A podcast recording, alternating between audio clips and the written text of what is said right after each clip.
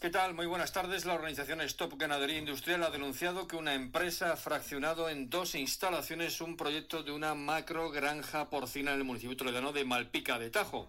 Esta división conseguiría evitar la moratoria que en su día puso en marcha el gobierno autonómico de Castilla-La Mancha para este tipo de instalaciones ganaderas. Tony Jorge es uno de los portavoces de esta organización. Las dos granjas en cuestión son de 2.000 cerdos para eh, pasar la evaluación ambiental simplificada. Eh, pero claro, el detalle es que están las dos parcelas a 96 metros una de la otra y las granjas a un kilómetro escaso. Mismo promotor, misma ingeniera agrónoma que firma los, los proyectos, dos proyectos de 2000, bueno, eso es eh, de libro, según el artículo 6.4 del Código Civil, es un intento de fraude de ley.